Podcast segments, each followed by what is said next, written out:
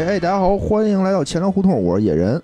西云佛，哎，今天我们请到细菌佛啊，聊点这个，呃，最近的热点话题。嗯，嗯，现在什么最热呀？就是这个世界杯，哦，对吧？我们请来了这个体坛站着看，嗯对吧？足球专家，足球老专家嘿，细菌佛，给我们讲点刺激的。哎，对，咱今天来这个钱粮胡同也聊聊世界杯，对，是吧？就是世界杯真是能关乎到生活的方方面面。没错哎，我们对我们是前两回得多蹭热点，嗯，人家老说说你们这个，呃，老老聊这凉的东西，哦我哦，们以后就痛定思痛，就改名了。关键是你们是不是老聊凉的东西？是你们聊什么什么凉 我们今天就聊点热乎的，啊？对吧？以后我们就改名了，改叫这个钱粮 hot，叫哦，钱粮热，比东京还热。比东京还热嗯，啊！来吧，咱们就聊聊这世界杯啊。是，最近特别热闹，嗯就是经历了啊这个亚洲，感觉亚洲足球要崛起了，哦是吧？两场这个大冷门嗯，搞不清谁是亚洲之光了，啊搞不清楚到底是沙特还是日本？还是日本，嗯，然后呢，这两场比赛之后呢，我就看朋友圈啊，大家都在嗯刷屏，刷屏什么呢？说什么什么今天不知道有多少个人要上天台哎呦，啊这个上天台，这是一什么术语呢？哦这是这个很多赌球的人的这么一个术语，是吧？张家辉有那个梗，哦！什么我押三千万德国赢，是吧？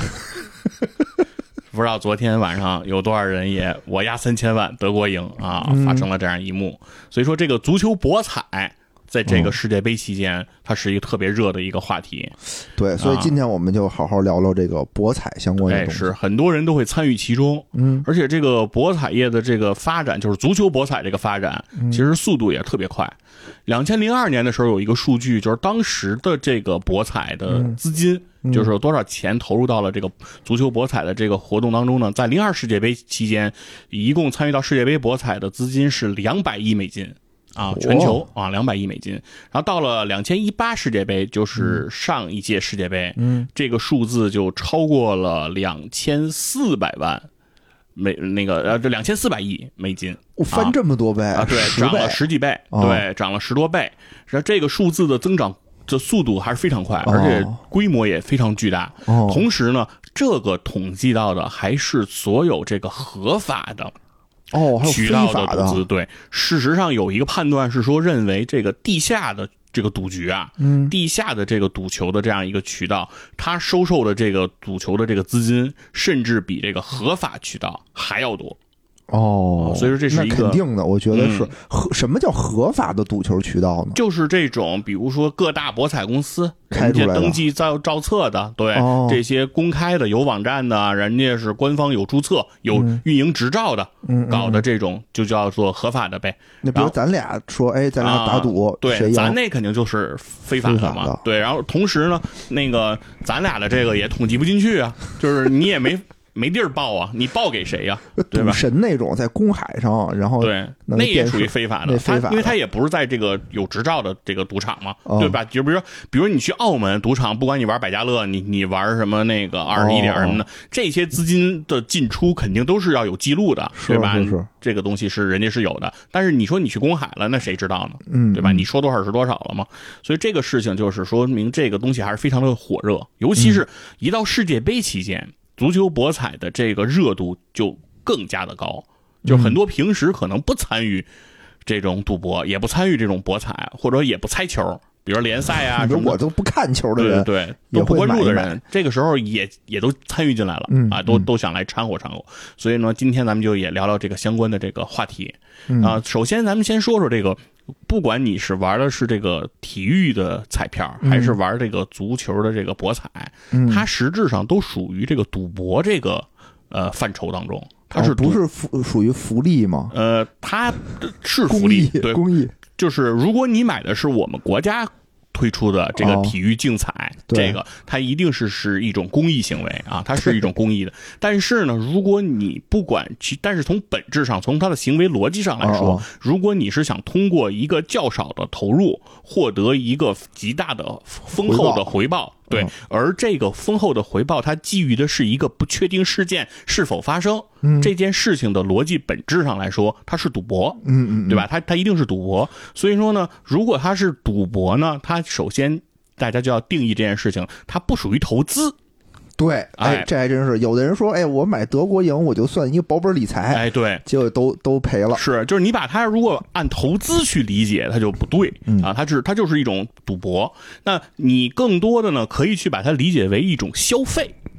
就是这是一种哦消费行为，对对对就是你把钱花了，然后你你获得什么呢？你获得的是说对这样一个结果的期待的支持，然后你怀着这样的期待呢去看这个足球比赛，会看得更更投入。哎，对，你会获得一种更加刺激的这种身临其境的这种感受。是是是你购买的其实就是这份感受。你这么去理解它，这个这个理解呢就会比较的正确，也嗯不容易让你误入歧途。对，嗯所以说它不是投资啊，这是我们要说。然后另外一个呢，既然它足彩也好，体育竞彩也好，它都属于赌博，那所以我们其实就可以从赌博先开始聊。嗯，赌赌博是一种什么样的意思呢？就是首先大家要知道的一个事儿，就是如果你去赌博，比如说去澳门的这个赌场嗯。进行这种赌博这种游戏，嗯。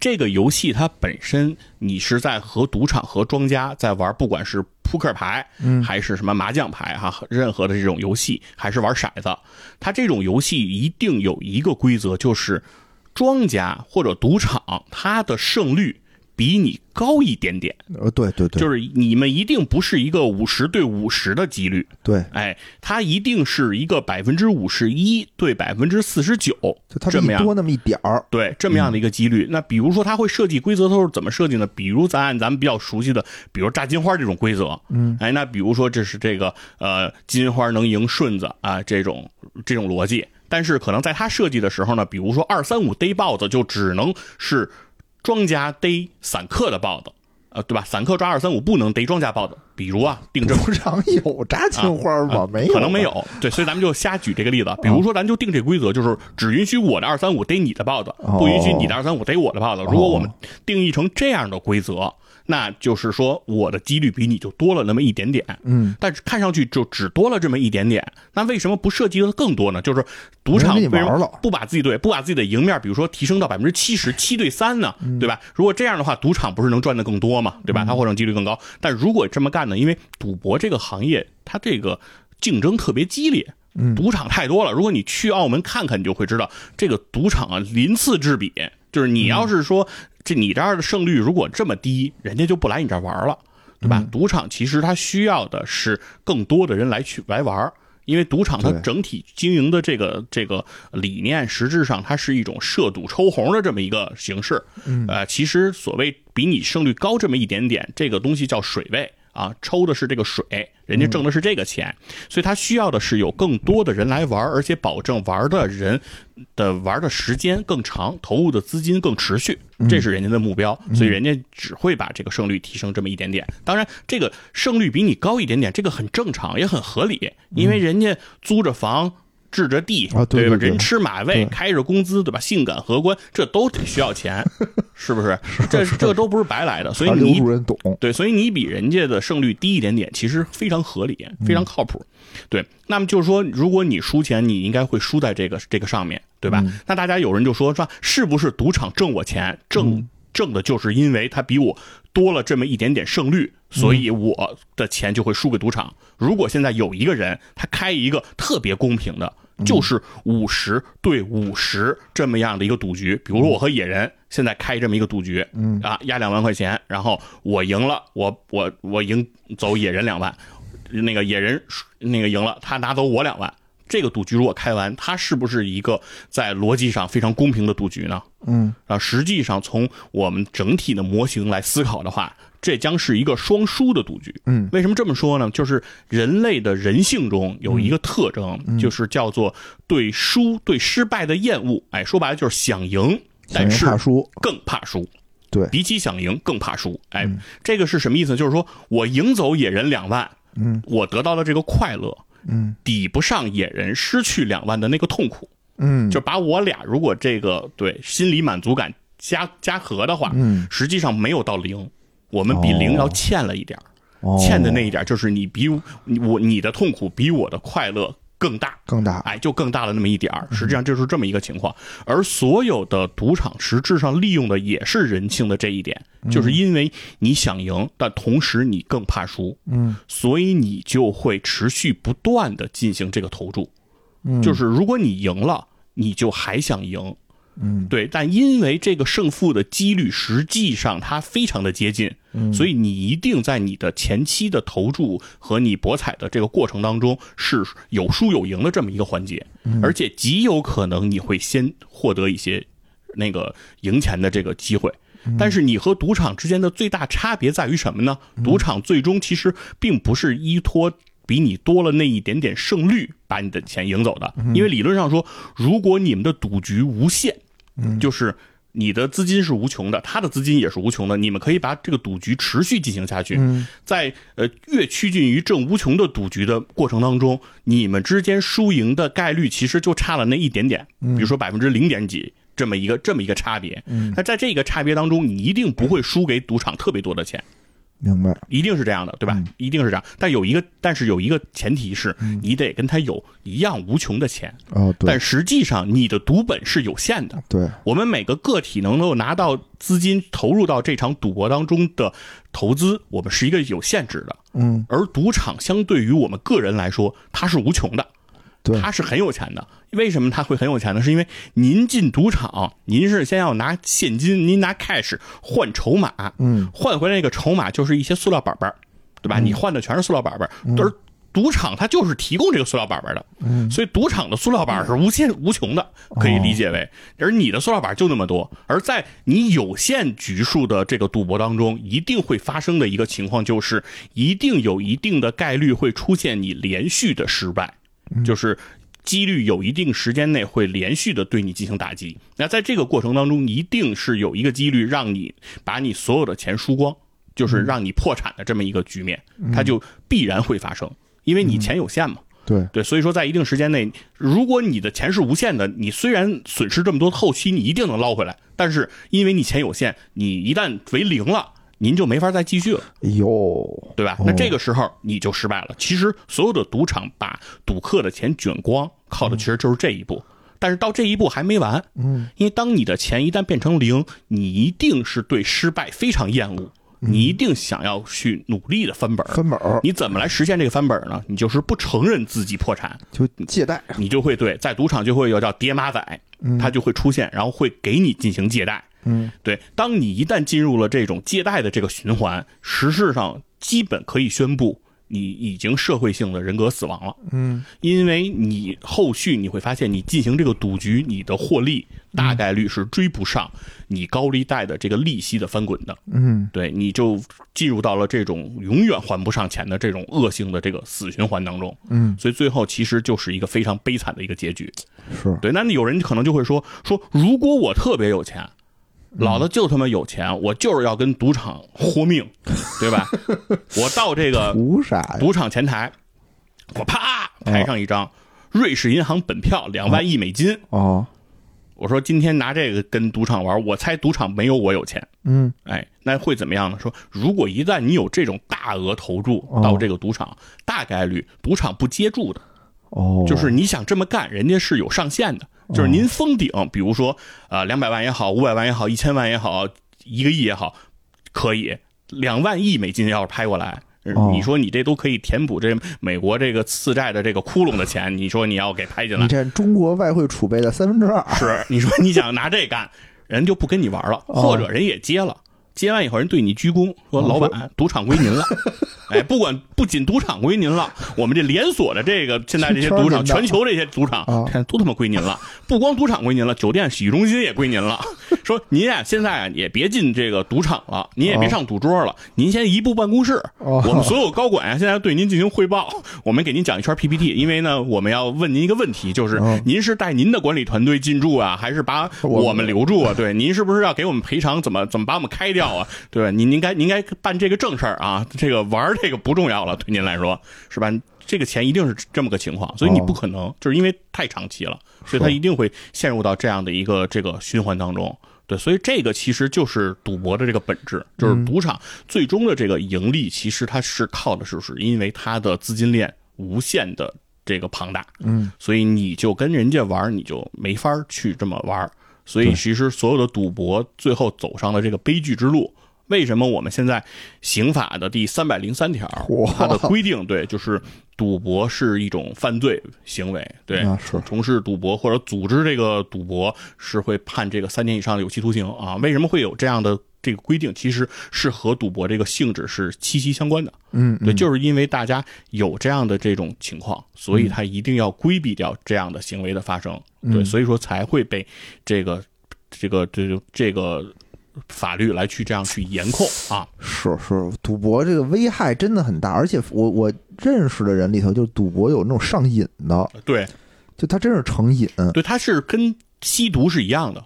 对吧？嗯所以它是都是会有毒瘾，也有毒瘾，对对对都是会存在。另外还有一点是，很多人会说说我呀也赌过，嗯我去过澳门，是吧？我们波哥。对吧？啊经常喜欢说去澳门，而且在澳门就听到很多神话，说谁谁谁在这玩这个，咔一下就暴富了，哦，是吧？就这个香车美女是吧，全都有了，是是是哎，一下这个人生走上巅峰了。哦，哎，这个这个为什么就是我？你为什么就非说我不行？或者说我本人，嗯我就是那个挣着钱的呢？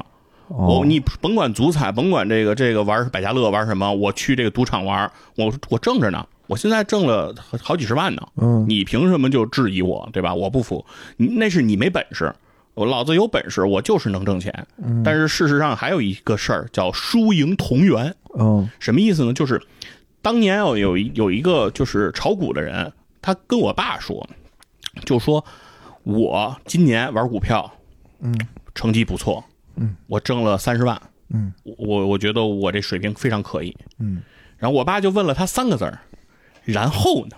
嗯，就是你挣完这三十万，然后呢？然后那人就回答说，我接着呀，我相信我的眼光啊，我再选一只股啊，我投进去，我肯定能挣出第二个三十万，哦第三个三十万，我这自子子孙孙，我无穷匮了。对 对啊，我这就发了，我以为不用上班了。哦，对啊，然后我爸就说，对，就是因为你这这个判断，所以这事儿没完。就什么？他说什么叫做你从股市里挣了三十万？嗯，是您今天把股票一交割，嗯，获利三十万之后，您把那个股票交易账户注销了，嗯把钱取出来了。我爸说这都不算完，然后你把三十万花了。嗯啊，您买一车啊，买一宝马，您提车去了，然后从此之后再没有任何这个资金能够投入股市了。嗯这个时候你说我炒股挣了三十万，他说那算挣了三十万。他说否则，他说子您的钱还在手里，只要你还有机会继续去投资，还去玩这个股票，你都不算从股市里挣过钱。嗯对这个，其实对于赌博来说就更是如此。什么意思呢？就是赌博挣出来的这个钱啊，嗯他捞偏门的钱，嗯，说白了，它不是好来的，钱不是好来的，它基本上人的反应就是第一反应就是会造，就是你一定会有一些铺张性的消费，就跟这个嗯水泊梁山这个聚义分赃厅一样，对吧？像什么大碗喝酒、大块吃肉、对对对大秤分金银，对，赌博你挣来的钱你也会这么操作，那再有剩余你会怎么办？你会继续进入赌场。对，你会希望说凭借自己的判断和自己的这种认知，继续通过赌博再挣出一笔这样的钱，甚至你希望挣得更多。没错，对，这就是所有赌博人的这样的一个命运，就是你即便是暂时性的你赢过，但只要赌博这件事情它还在继续，早晚的那一天就是我们之前的那个模型，有限资金在有限局数内一定会输给无限资金的这个赌场，这是一种必然。嗯哎，所以说其实这是赌博的这个本质。所以今天呢，我们再联系回这个足球的这个竞猜，世界杯的这个竞猜，因为它就是属于赌博，所以它跟赌博它就很相像。对哎，所以它里面有一些东西是共性的。那比如说，这个赌博这个足球这个竞猜，它实际上它分为不同的玩法，现在玩法是非常的丰富。啊。我们经常听到的那个，比如说呃，德国胜赔率一点四四，嗯。啊，平局赔率是三点七八，然后啊，什么日本胜赔率是七点六七啊，比如咱这是一个随便的比如啊，这种赔率的这种说法，它其实叫欧洲标准赔率。嗯。啊，这是在欧洲赌博行业普遍使用的这样一个赔率，就是大部分的欧洲的彩民，他们比较习惯用这样的玩法来进行这个博彩哦啊，这是从他们那儿最先衍生和发明的。哎，这个几点几，这个是哪儿？是公司博彩公司给出来的赔率，是吧？博彩公司给的，就是说博彩公司给出来这个赔率什么意思啊？比如说这说这一点四四，嗯就相当于，呃，如果赔率是一点四四，就是你压一块钱，如果中了，嗯，返回来给你一块四毛四，哦，哎，就是你能挣百分之四十四。哟，那挺多的了。对，这个就是叫做这个赔率。当然，它更多啊。要是比如平局三点几的那个，三点七八那个，你就是压一块钱回来三三块七毛八。对对对对，那你要是压了那个这弱队胜，那个赔率更高，那你就赢得更多嘛，对，对吧？这个赔率其实是这么个概念。嗯，那赔率它这个意味着什么呢？就是其实呃。不管是哪个博彩公司，它开出这个赔率，实际上是通过这个赔率可以计算出一个数据，叫做回报率，叫或者叫返回率。嗯，什么叫返回率呢？就是拿一如果除以这个赔率，除以每一个赔率相加的这个数字，然后再呃和这个这个本金做这个做做这个比例的话，最后能得出一个什么数据？就是说这个赌这个博彩公司它收了多少赌金，比如说他每收一百块钱赌金，他要返回去多少做奖金嗯啊，对吧？那其实跟赌场的原理是同样的，这个是同源的，就是说，如果赌场收了一百块钱的这个赌资，他是绝不可能发回去一百块钱做这个奖金的。啊，对他他不那样的话，人就对人就不赚钱了，甚至他更不可能发回去比一百还多，那不干赔钱嘛，是对吧？人家成立一那个博彩公司，人家也雇着员工，然后开着网站，是吧哦？这些东西都要钱的，对吧？人不能做这个慈善买卖对，说你们来我这儿之后，我这儿我我我不赔不赚，我我给你们白打工，这是不可能的。所以哦人家肯定这个返回率一定是一个比他的本金要小的那个数值。对对对，然后在英国的这个法律中规定，这个每个博彩公司你奖金的返回率一定要大于百分之七十，就是说你收了哦。一百块钱赌资，你最少你要返回去七十块钱哇。当这个奖金，你最多留三十。哦啊，这是法律的这个规定，因为要不然你要是反着来，比如说您留七十，返回去三十，这不是太缺德了吗？哦是吧？你等于是在你这儿中奖的概率太低了，是吧？是是也挣不着什么钱。那所以说法律是这么规定，但实际操作当中，各大博彩公司的赔率都基本上会在百分之八十五以上，就是说不会少于百分之八十五。原因也是同样的道理，就是像澳门的赌场一样，嗯这些博彩公司、这些博彩网站竞争也非常激烈。啊哦，这个低了的话，人就不给你这儿买了。，对，因为捞偏门嘛，这个行业竞争都非常剧烈，嗯大家都在这里头想要去竞争。那你如果你这儿这个太不值了，开出来的赔率太低了，人在你这儿不好挣钱，人家就不从你这儿买了，对吗？嗯所以说这个事儿就是这么个这么个情况。哎，那这个。呃现在目前来看呢，就是整个啊，在欧洲这些博彩公司，大概他们的赔率都会超过百分之八十五，然后比较高的像这个利博等等，都能到百分之九十多啊，达到非常高的这样一个水平啊。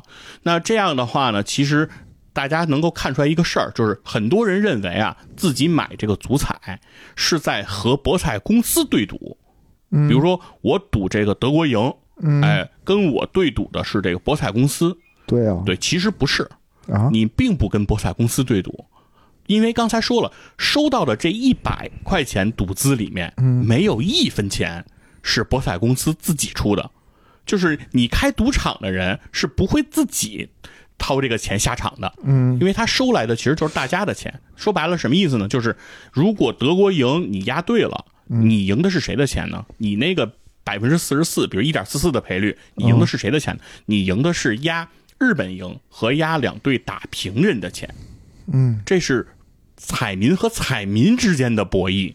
哎，那要万一比如说大家都就压一边的多，哎，对大家大家都买了日本赢，那博彩公司不就赔了吗？对，所以说博彩公司里面有精算师，哦，精算师计算的是什么？这就是一个很关键的问题。很多人认为啊，博彩公司的这个精算师计算的是足球比赛的比分，哦，或者是足球比赛的这个胜负，什么球队的状态等等。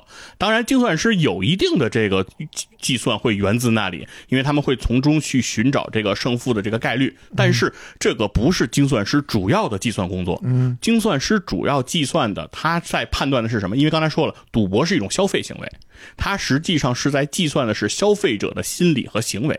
哦，就是说，大家想买谁赢的哎多，对，就是说我通过计算，我判断出当我的赔率开到什么样的程度，嗯，能够让这个赌局是平衡的，哦，能够让我压一边的人他赢的钱由那两边的人来出之后，还有一定的结余。哦。这个就是博彩公司它真正商业模式的这个逻辑。嗯嗯。他从来也不会说去压自己去判断说谁会赢，而去开出这个赌局。嗯，他开出的赌局就是说，比如说现在大家都买德国，就是都看好德国，那我会怎么做呢？我会把德国这个赢钱的这个这个赔率，我会把它降低。就是说，你压德国赢，比如说我初始赔率我可以调做成一点四四，但是如果我现在判断，OK，现在看好德国的人特别的多，那我就把德国这个赔率继续往下压，比如我压到一点二，我压到一点一，我压到一点零三，恨不得，嗯你压一块钱，你就会挣回去三三分，对吧？那就是你压德国就挣不着什么钱了。嗯那这样的话，大家投注德国的这个热情和数量，那就会急剧减少。而我提高德国，我降低德国赔这个赢球赔率的同时，我可以提升日本和平局这个赔率的这个赔的钱，就是你压日本，你一本万利。对吧？原来你可能是呃一块钱能赢回来七块多，我现在让你一块钱能赢回来十三块多，嗯，你这样的话，很多人他就会反过来不再去投德国，对对反而去压那个日本，对吧？因为这边获益的期望明显更高。是，对，所以说实际上他们在计算的是这个赔率的这样一个变化，就是我怎么通过调整赔率来引导人的行为和最终的这样一个赌资的结构，让这个赌资不会出现一头沉。其实就是博彩公司非常担心的就是所谓出现一头沉，因为一旦出现了一头沉。这个判断一旦和这个大家的这个大多数的这个意见相同，那一定会出现我收来的赌资赔付完了以后不够赔的这样一个过程。对对，所以他一直他们的精算师一直在计算的，其实就是我怎么样通过这些东西来引导。也就是说，博彩公司做的其实是一个风险控制、对风险对冲，对对吧？他自己并不想参与这个赌，对，对吧？他是想让整个这个风险降到最低的情况下自己赚钱。实际上这个才是博彩公司的逻辑，就哦博彩公司并不会在赛前预测比分嗯，和预测结果，因为这件事情他无法预测，没错，他是没错。它是无法判断的，所以他不会花精力在这上面。我觉得这个让如果有这个赌博的朋友听到了以后啊，也是一种启发。就是你想博博彩公司这么有钱的机构，它其实并它是规避这种风险的，是他不想参与这种赌的这种东西。他根本就不赌，因为啊，设赌场的人哦。他自己不赌，不赌。对很多这个贩毒的人他不不吸吸毒，对，对吧？就这么说吧，麻将馆的老板开麻将馆儿，大家来这儿来来来打麻将，来输赢挣钱。他他他在挣什么钱？他挣茶水钱，嗯，他挣这个这个这个座位座位钱，对。他挣这每一局他这个最后赢钱的人的这个抽红。嗯，他不会说参与到这个下场，来到这个麻将桌，说你跟我你们都跟我 都跟我打麻将，是吧？他不会这么干，因为人家没有必要，因为人家只要把这个盘子做的足够大，人家从中抽这个水，嗯，这个数字就可以足够大，而且足够稳定，嗯，对吧？所以人家不冒任何风险。所以赌场实际上他的精算师其实就是在帮他做风控，控制这个风险。只要他把风险能够控制好，他就不会出现大的问题。嗯，所以赌场基就是博彩欧洲的这些博彩公司极少会出现说一场这个球踢出来的这个最终的结果让这个博彩公司输了。哦，极少，因为人家其实就在让你们之间玩，所以是很多彩民都觉得博彩公司的精算师是他妈在算球队，哦其实没有，人家算你，哦，人家预判的是你的行为，或者说不是预判你个体，而是预判你们这个群体明白的这个行为。对。哦，所以这种所以个体行为很难预判。比如你说你判断我这一百块钱我压哪儿，嗯，博彩公司判断不出来，对。但他能判断出来有多少人群比例，然后大概的这个行为的方式的规模、嗯概率嘛。对所以所以人家是能算出来的，嗯，所以人家其实算的是这这个账。哎，那另外还有一种玩法呢，就不是这个欧洲的标准赔率，嗯，它叫这个亚洲盘或者叫盘口。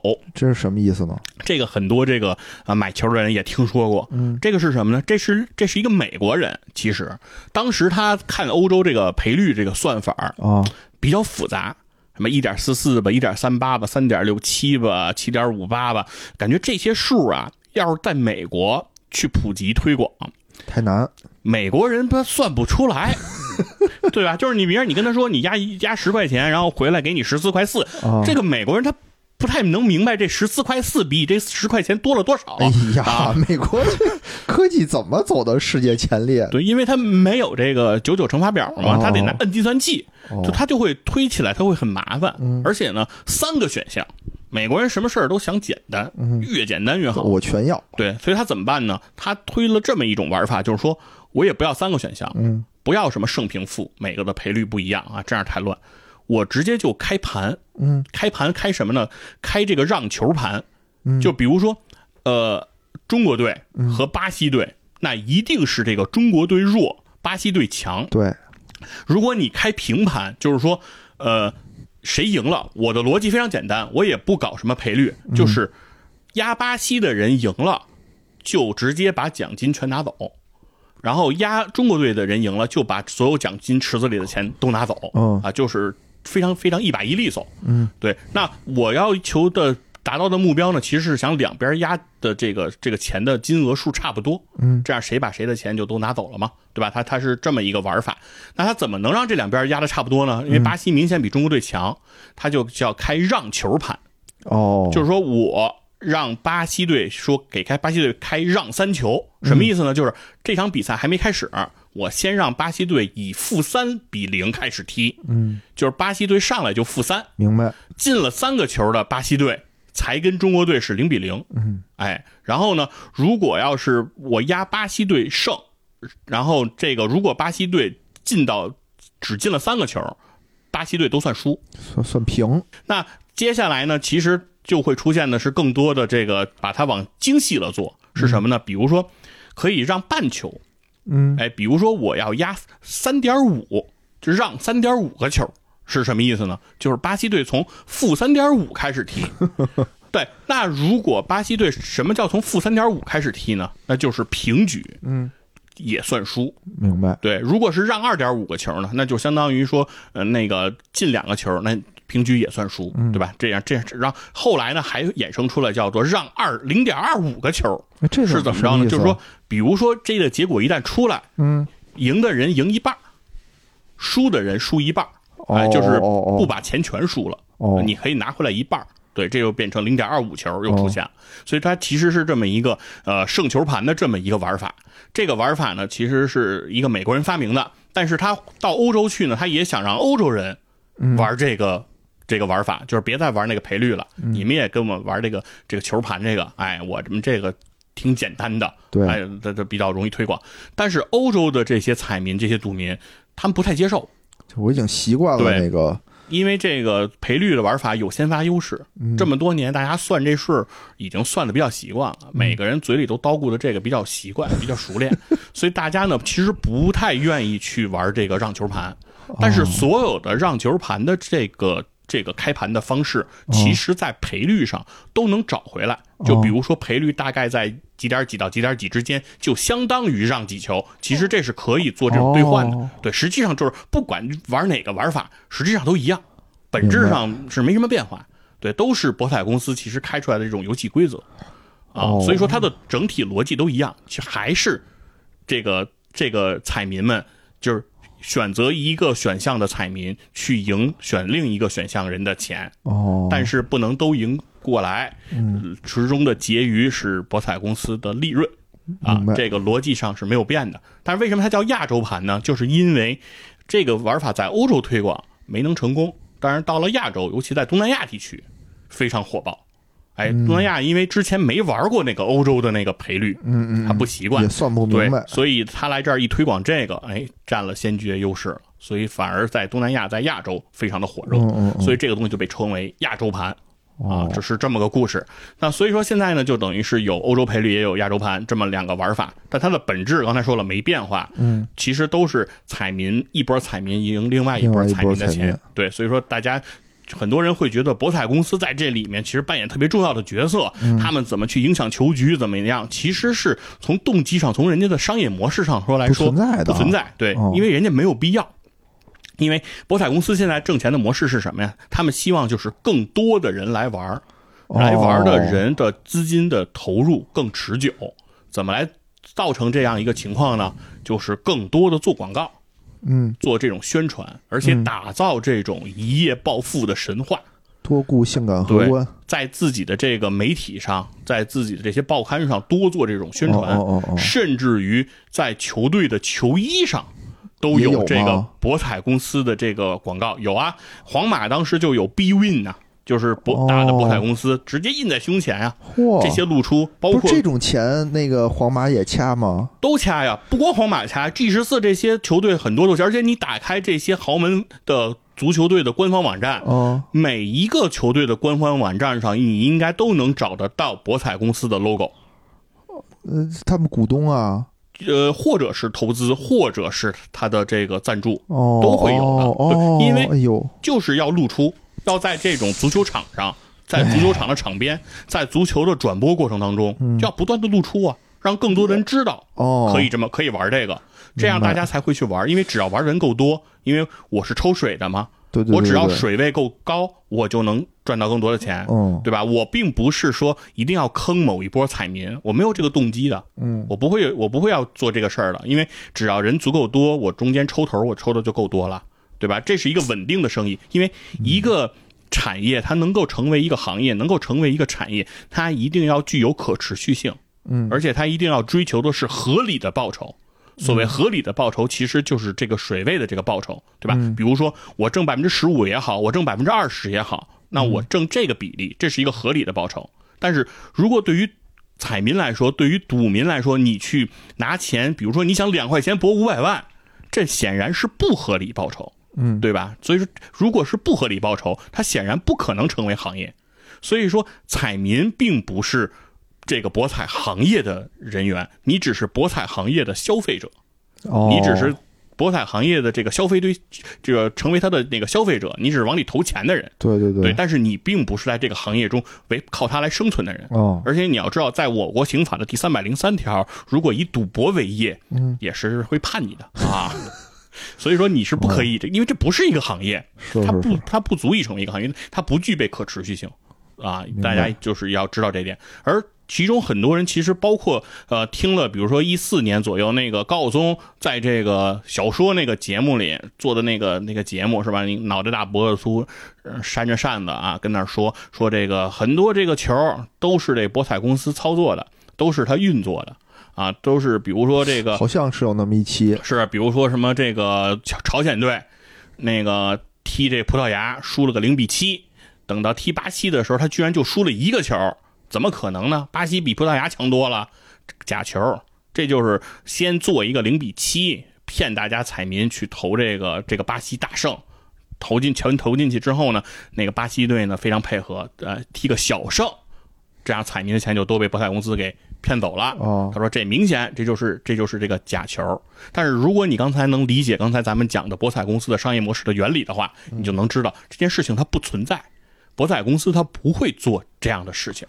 明白，就是博彩公司它的呃出发点是想让更多的人来玩儿，对，因为它的这个利润率最多也就到百分之十三十或百分之十五，对吧？因为它百分之八十五都分出去了嘛，是所以他没办法，他不是为了要扩大自己的这个利润利润。对，他不是扩大单笔利润，哦，他是扩大他的这个单数和扩大他的这个持续性和这个每单的销售额。对，对人家要的是这个规模，人家追求的是规模，跟这互联网公司是一个原理。人家要的是这个，所以说哦。这个时候呢，就是就是说，如果他割，如果是按这样的逻辑，他去割这样一笔韭菜，其实对于这个博彩公司是非常不利的。嗯这样你割完了以后，人家谁还来你这个博彩公司来投注啊？对吧这有假，对啊，你都知道你能操纵来骗人钱，那对吧？那你谁还来你这儿投呢？就不会有人来投了，对吗？所以博彩公司实质上他不会操作这个事儿，但是但是呢，在足球场上存不存在假球，或者说被人为所操纵的这个球赛呢？嗯实际上它存在，嗯但是它的存在从这些假球就有实锤的这些所有的假球，没有一起是由博彩公司来在背后操作的。比如说在七十年代，其实有过一届世界杯，当时的这个巴这个阿根廷踢这个最后一场比赛踢这个秘鲁，嗯阿根廷要赢六个以上才能出线。那场比赛，阿根廷最后就打了六个球。那这一场比赛在事后很多的资料显示，就是有被人为控制的这个情况。嗯，其中说是这个两国政府之间就此进行了一些这个皮外交易，对，里面有这种阿根廷的武力的胁迫，然后也有这个 至于很多好几好几船粮食的这种提供，哦这是有可能存在的。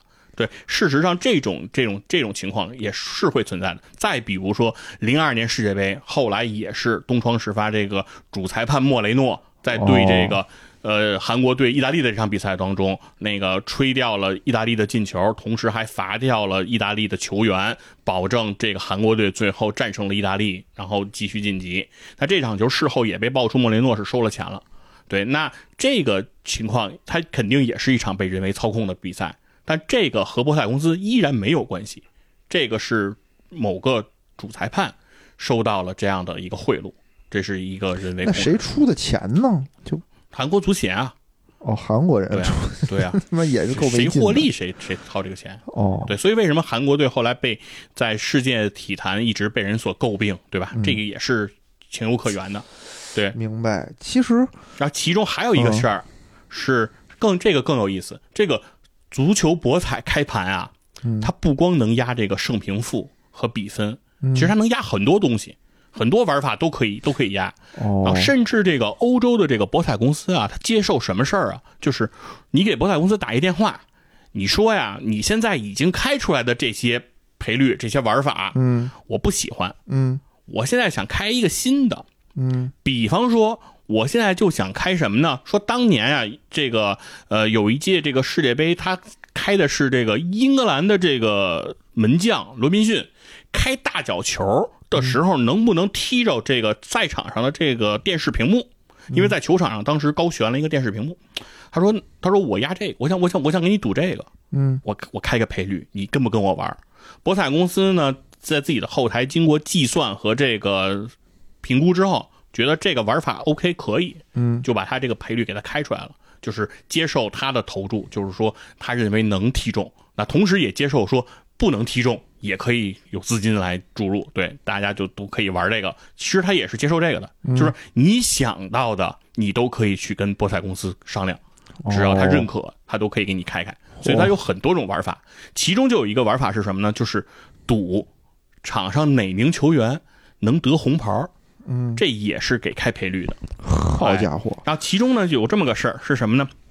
是这个在苏格兰超级联赛的一个比赛里，嗯就是苏超的一个比赛，其中有一个球员在这个比赛当中啊，就表现的极为不正常。嗯他在场上啊，他就老是寻衅滋事 啊，就是动作很粗野。哦他早早就得了一张黄牌儿，他感觉他呀就一直在找事儿，就比如踢对方的球员啊等等。但是呢，这个主裁判呢也一直没有再罚他第二张黄牌儿，因为可能觉得他身上已经有一张黄牌了，再罚他一张黄牌，他就有红牌，他就下场了。哦这样呢判断呢就不太好，所以主裁判呢就没判他。但是到了比赛都快结束的时候，应该是七十多分钟了，这名球员啊他是过来照着主裁判的脑袋踢了一脚，哎，踹主要主裁判脑袋了，主裁判这忍不了了，最后又给他一张黄牌，给他罚下去了。这他妈是作死！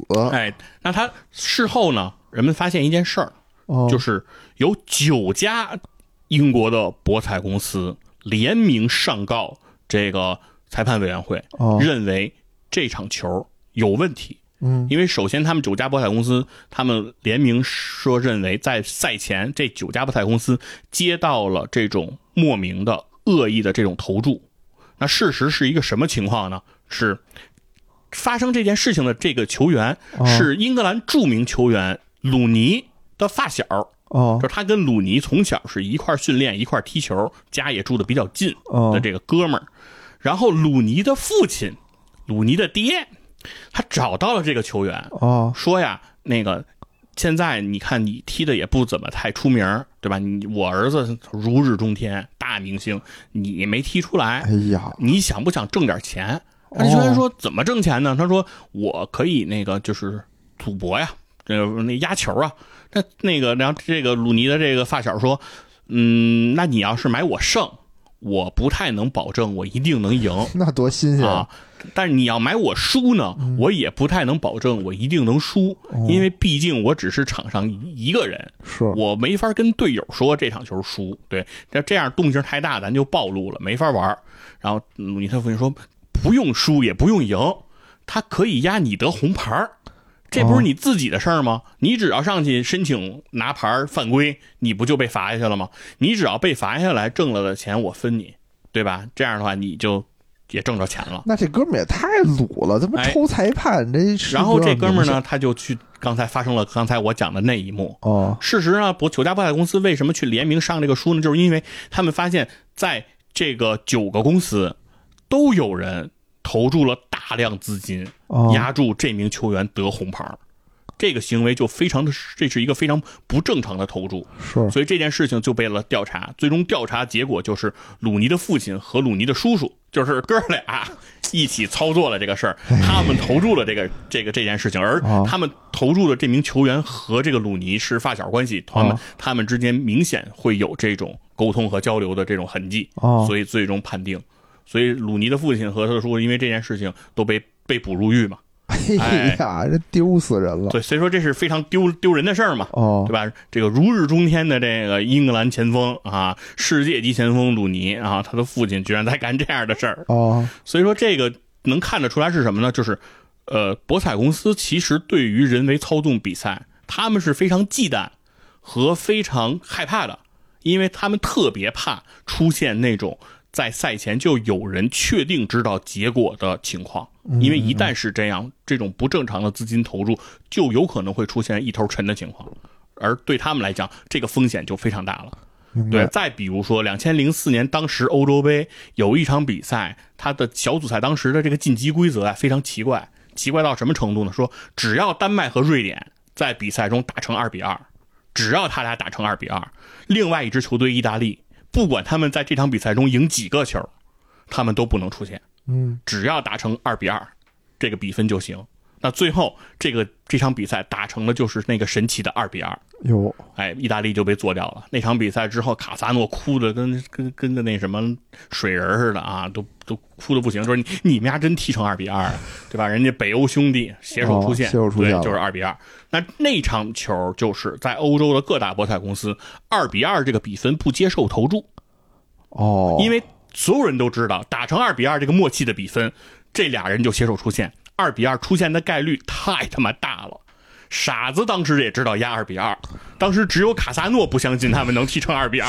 是啊，就俩人啊，好吧。对，但是当然在场上这场球你找不到任何证据，就是因为双方的攻防非常的激烈，嗯，也有多脚这个射门，比如打门柱这种情况，所以你没法说两边商量好了要踢成二比二。嗯，但是比分反正就是二比二。对，但但是博彩公司之前可就是不接受二比二投注了。就是你压别的，我我我我我接盘，嗯嗯，你压二比二，咱不玩，明白？对，所以博彩公司是特别规避这种事前就极有可能发生的情况，嗯，对，这也是人家说不去压假球的这么一个情况。而且我觉得吧，咱们今天说的这些博彩公司都是非常这种大的，嗯，国际知名的博彩公司，对吧？嗯，那你比如说那种小的不知名的，其实我们就不好说了，嗯，对吧？那种就非法的。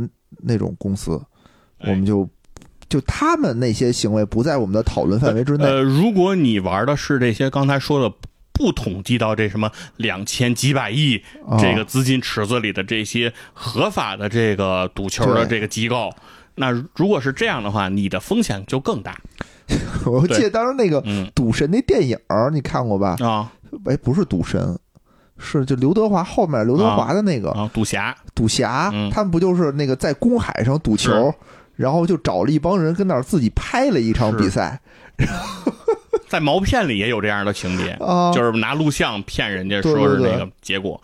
对这个，如果你要是玩的是这个非法的这些地下的这个赌场，那就那你的风险非常大，大到什么程度？就是说你输钱是真输，嗯，因为你不在那个网站充钱。你就没法进行这个游戏，对对吧？或者你不给人家代理交钱，人家不带你玩儿。是，输钱是绝对是真输，真金白银。但当你赢钱的时候，钱可不一定给你，哎，对吧？你真赢了一大笔钱，人就告诉你说破产了嗯，啊！你你太牛逼了，你把我们公司给整垮了，我们现在工资都钱都不够赔你，对吧？人家直接把自己域名一封，哦，人家直接换一个，所以说你就完全没地儿说理，因为而且本身你这件事儿是非法的，嗯，对吧？你也很难去维护你的合法权益。这个博彩这个事儿啊，就是说，如果是正规的这个博彩公司，大家能明白它的原理，就是他们不会去真的干预比赛，哦，因为比赛的结果如果是公平的、不可预测的这种比赛结果，实际上和博彩公司是否盈利是不相干的啊。嗯而因为这个赌局的设计，就证明了它是一个返回比不会达到百分之百的赌局。嗯，所以在长期的这个赌局的这个过程当中，你一定不会挣钱的。对，而且而而刚才又有咱们刚才说的资金链有限的这样一个前提，嗯，所以你输光的可能性，非常大，对，是非常大的，是极基本上是只要在你玩的局数够多，你的资金到一定那个那个规模的话，你把它输光的可能性是非常大的啊。哎，明白明白，所以说，就是人家不需要去干预任何比赛的结果，也能赢这个目的对人家就可以完成，没错。而而在整体的这个规模上，虽然你个体上来讲你是把钱输光了，嗯，但你的钱并不是都输给了博彩公司，哦，相当大的比例是输给了另外的彩民，明白，而另外的彩民他们也会输光，他们再输光给另外 另外一波因为不停的会有对彩民新的入场，而嗯有新的彩民输光。哎嗯，大家这个循环是在持续进行的，而博彩公司在其中一直在追求他们的所谓的合理的利润和报酬。哎，所以一定是这样一个过程。所以说，其实呢，不是劝大家不买球啊，哦因为呃，就回到刚才最开始说的这个事儿，那买球压球，这是一个消费行为。让你对对，让你看比赛看得更刺激，是任何消费行为，如果是成年人，我们认为这都是应该自主选择的。嗯，就是你挣了的钱，你想花在哪儿，都行，任何人都无权干涉，对吧？就说呃，有人说什么你花这钱那买这个东西没意义，买什么奢侈品，买 LV 这东西没价值，不如什么投资什么自己，不如什么去报个班学习。我们不做这种规劝，没有任何价值。我认为，因为所有人的钱，人家就是自己的自由，这是一个公民，我认为最起码、最合理也最最应该保障的自由，就是他的钱由他来掌控。哦，啊，经济上的自由，因为人家自己挣的钱，你凭什么干涉人家的花费呢？对吧？嗯你没有任何道理。所以说，你爱买，绝对是支持你买，你可以去买。这就是，但是你要理解，它是一个消费。对，如果你把它理解成投资，我告诉你，它不是投资。所以说，嗯你不要通过说呃想期待较少的投入去获得巨巨巨大的丰厚的这种回报。哎，对，啊、就是目的很重要，对对吧？你要说我就想让这个我的观赏比赛能变得更刺激一点儿，是更投入一点儿，我觉得这个问题不大。哎然后你要说我又想以小博大，是。呃，这就有问题，从逻辑上讲就有问题了对，。因为消费嘛，就是你投入了这点钱，获得的就是你给足球比赛加了点料。就是你在看球的体验感，对你或你看球的时候，你的血压更高，嗯对吧？你更紧张嗯，啊，你比别人更在乎，对吧？进了球以后，你喊的声音更大，对，是吧？这些你都能获得，都没毛病。所以说，就是，但是你只要清晰的理解到，你获得的就是这些就足够了。哦，哎，对，至于所谓你猜对了挣的那个奖励，哎，那就是对你的一个餐后的甜点。嗯，哎，有的时候给你上，有时候就不给你上了，啊，没错。所以你只要正确的理解它，然后你要愿意去玩，这都没毛病。而且啊还有一点啊，就是在正规合法渠道，哎，对，对吧？然后在这个买我们这个正经的足球彩票嗯，是可以的。是。你剩下那种非法渠道，你就容易触犯刑法第三百零三条。是，哎，这个是你你作为一个成年人就不是你的自由了。哎，哎，我们都有守法的，权利和义务。对，然后然后最后最后啊，嗯。给大家一个这个小贴士，嗯，对，就是呃，一会儿咱们可以录到片头。哎，哦我觉得这个肯定是很多人都愿意点开听的，哦。就是足球博彩哦有没有必胜法？哦，就是能不能保证一定从足球博彩里挣钱，作为一个彩民，能吗？实际上是存在的。哦，哎，你是可以操作，最后从这个足球博彩中一定能挣钱的，那你说说保证你能挣钱。怎么弄？哎，这个方法现在就告诉大家，哦哎，是什么呢？是因为都我因为刚才都提到了，其实这个世界啊，它其实是有很多种博彩公司的，嗯博彩公司的这个分门别类特别的多，嗯，各个国家的也都有，是对吧？哪儿的都有。每个博彩公司都会开出自己的赔率，嗯这些赔率很相似，嗯大致走向也很相同。嗯因为很多大的博彩公司，比如威廉希尔，比如利博，比如 BWin 等等这些大的博彩公司，其实他们就具有指导性。他们开出来的这些呃，这个这个博彩的这个赔率，其实会指导这些小型的博彩公司去跟进的。大家按照人家的这个精算师设计出来的这个模型来做，基本上大概率自己收到的赌资的这个比例也不会有太大偏差，这样自己就不会赔。所以说大家也会跟进，但是在细微处还是会有一些不同。嗯尤其是在对这种世界杯比赛当中，嗯因为世界杯比赛不同的国家所自己的这个博彩公司，它是带有一定的民族倾向性的。哦，什么意思？呢？比如说德国和日本的这个比赛，嗯那德国的博彩公司，它会比市场更加的去看好德国。嗯也就是说，在德国的博彩公司开出来的赔率，压德国赢会赔率更低一些，嗯大家挣的钱会更少一些，因为德国人会更加的买德国队赢。嗯因为我更相信我的祖国，或者说我更期待我的祖国赢，所以这个选项一定会被更多人选择。因为会被更多人选择，那它的这个赔率就肯定会更低一些。哦，但是换到日本这儿，日本人肯定会更加的期待日本队赢，嗯甚至于他们知道日本队可能从实力上、从国际排名上落后于德国，从球员身价上也落后于德国，但是他们依然认为日本队有创造奇迹的可能。他们更相信日本一定会取得胜利，对吧？浩瀚大洋是赌场，日本人的赌性又很强，所以他们就会更偏向日本队赢。所以 哦，那他在日本，如果你去买德国队赢，德国队的这个赔率它就会更高一点，嗯。然后而日本队的赔率就会更低一点，是。它就会出现这个叫所谓赔率差。嗯。那我们所谓的必胜法，那就是其实利用这个赔率差，嗯。就相当于说我把这个钱按照我们所计算刚才的这样一个比例，嗯。去均投到这个日本和德国这两国的博彩公司。也就是说，我在日本的公司里，我去压这个德国队赢，因为德国赢，他这边给的赔率更高，而我到。这个德国这个的开的博彩公司，我压平局和日本胜，嗯，我就是两边哪个赔率高，我压哪边。然后根据我刚才计算的这样一个回报比例的数据来压的话，最后你的这个数值无论出现哪一个结果，你的获得的回报收益都会大于你的本金。真的吗？呃，这个是一定是真的，哦，该该命题一定为真，哦这个逻辑绝对成立，所以我们哦一定在片头放到这个广告，，是那这不就有问题了吗？就是如果我要这是必胜的，那大家都这么买啊？绝对必胜，有前提。啊，前提就是这样，这个套利嗯之后、对冲之后的套利，嗯。它的获益的比例大概多少呢？嗯。就是按过往就是呃信息化没有这么强的时候，嗯。大概的获益是百分之一，那也不少啊，就是说你压一块钱，你能回来一点零一。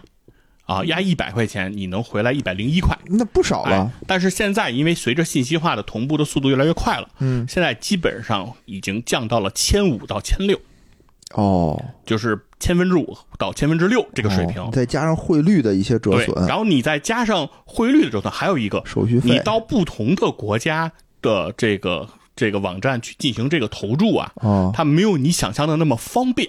哦。对，因为在很多的这个这个国家的博彩公司，你去投注，你可能是要有这该国的这个身份证 ID 的，就是哦。很多国家不接受外国人的这个投注。嗯嗯嗯，对，所以说这个里面有诸多的限制，就有可能你还需要，比如说在德国找到一个德国人，在日本找到一个日本人，嗯。来帮你做这个下单，但是你能给到对方多少佣金，嗯。而你要动用多少资金在做这个事儿，嗯。哎，那这是另外的话题，就是真正你在实际操盘当中，你还能获得多少收益，我就不知道了，嗯。是不是有可能还赔钱了，对吧？因为中间万一汇率差，啊对对对对吧？你还我觉得一定没有什么，就是你还可能会必赔胜法，要不然的话，这种东西早就把对会被会把这个窟窿给堵上。对，但是你从单纯的嗯从这个光从足球足球博彩的计算上，啊，这是唯一的必胜法。哦这是你想从足球博彩这个行业里，哦你去呃小鸡夺米，你去这个什么兔子搏鹰，你想。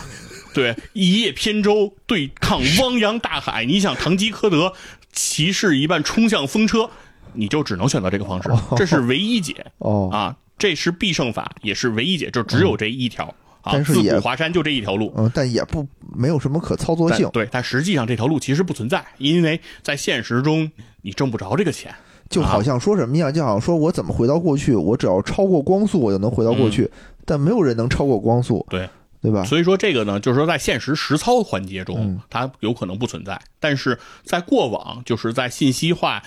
强度没这么高的时候，哦就是在它的这个赔率差其实更大的时候，实质上是有人这样去操作的。但是你要知道，它所谓的这个回报比例，其实也没有你想象的那么高。嗯就假设你有呃一百万人民币投入到这件事情当中，其实你通过这样的一次交易，实质上你是挣不了一万块钱的，对吧？嗯嗯嗯这是在过往也是这么样一个比例。其实这个也是你可以去追求的，这叫所谓合理回报。